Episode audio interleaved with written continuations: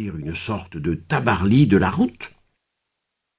Gérard d'Aboville n'était pas encore connu. Nous verrons bien.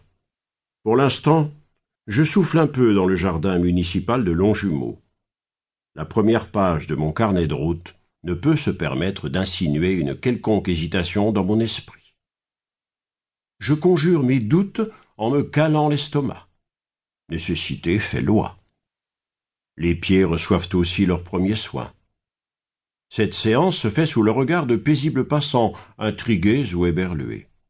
Affronter le regard des autres une habitude à prendre. Ce face-à-face journalier et banal dit mon appartenance à une nouvelle caste, celle de ces gens qui partent sur les chemins à la vitesse de leurs propres pas, à la recherche de leur secret intérieur, à la découverte d'un paradis perdu. Parce que je suis un homme de racines et de foi, la Bible m'accompagnera.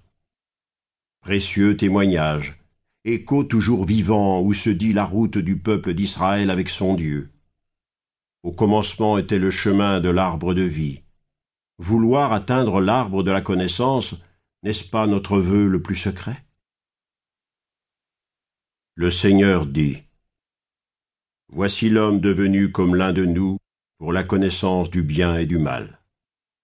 Maintenant prenons garde qu'il n'étende la main et ne prenne aussi le fruit de l'arbre de vie, qu'il n'en mange et ne vive éternellement.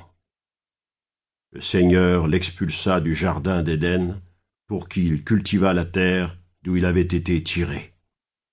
Après avoir chassé l'homme, il posta à l'orient du jardin d'Éden les chérubins armés d'un glaive à lame flamboyante pour garder le chemin de l'arbre de vie. Genèse 3, 22, 24. Bien d'autres avant moi sont partis en quête de ce chemin de l'arbre de vie. Personnages de l'Ancien et du Nouveau Testament, spirituels de tous les temps, tous ont marché, beaucoup marché, pour s'approcher de l'Éternel et revenir là où Dieu parle à l'homme comme à un ami. Ne suis-je pas Yahvé? Il n'y a pas d'autre Dieu que moi. Dieu juste et sauveur, et nul autre en dehors de moi. Isaïe 45, 21. Un Dieu vivant qui marche avec son peuple. Pour s'en approcher, il faut revivre quelque part en soi l'élan de l'Exode. Au rythme du pas humain, à l'écart de tous, la route introduit en l'âme une alchimie mystérieuse. Avec l'objectif de Compostelle, le routier croit partir pour le tombeau d'un apôtre. Mais est-ce si sûr que cela? Je pressens que la route réserve des surprises et qu'il faudra bien du courage pour arriver à son terme. Près de Notre-Dame de Longpont, profitant d'un timide soleil, je griffonne les premières lignes de ce cahier de route. Le carnet, pour un solitaire, sert de confident, projette un dialogue intérieur et crée un ami à qui tout se dévoile. Lignes secrètes, en demi-teinte, appui moral, traces d'une histoire, combat spirituel. L'écriture possède tout cela. Les feuilles se noirciront au gré des faits, des impressions, des rencontres de chaque étape. Il ne s'agit point d'une chronique, mais d'un combat, où le ciel entre en lice. Cette route s'ouvrira avec le livre de Tobie.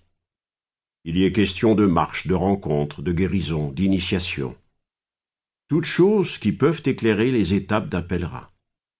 Il y est même question d'un esprit céleste, Raphaël. L'un des sept anges qui se tiennent devant la gloire de Dieu et font pour lui toute démarche. Tobie 12, 15. Pourquoi ne pas en faire mon confident, l'interlocuteur privilégié de ma route Il fut bien celui du jeune Tobie. Quelque chose me dit que nous nous connaissons depuis des années. S'occuper des jeunes, cela vous rapproche. La Bible est remplie de la présence des esprits célestes.